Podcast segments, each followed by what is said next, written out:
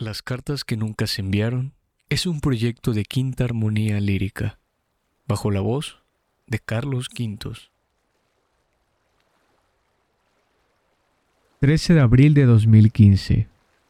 Querido Fernando, debo admitir que tenías razón. Todos los caminos nos llevan a Roma. El problema fue que nunca te enteraste.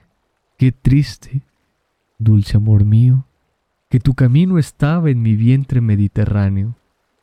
En días como estos la luna tiende a ensanchar mi cama. Improviso un espectáculo con animales salvajes y taciturnos gladiadores. Y cada tanto inunda mi entrepierna para hacer batallas navales en tu nombre.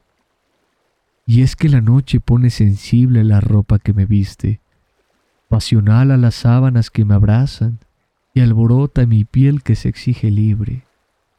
Qué ganas de ponerme encima de ti y reclamarte como tierra abandonada.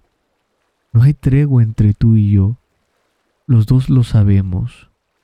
Debemos dejar de ser los de entonces para convertirnos en un eco de lo más bello. ¿Qué haces a estas horas cuando estás lejos de mis labios? Que no te enteras, bruto mío que entre mis brazos eras un ser amado. Mala suerte la tuya. Ahora caminas como lo hacen aquellos hombres sin Dios y sin nombre, llorando con los ojos secos y repitiendo inalcanzablemente una y otra vez mi nombre.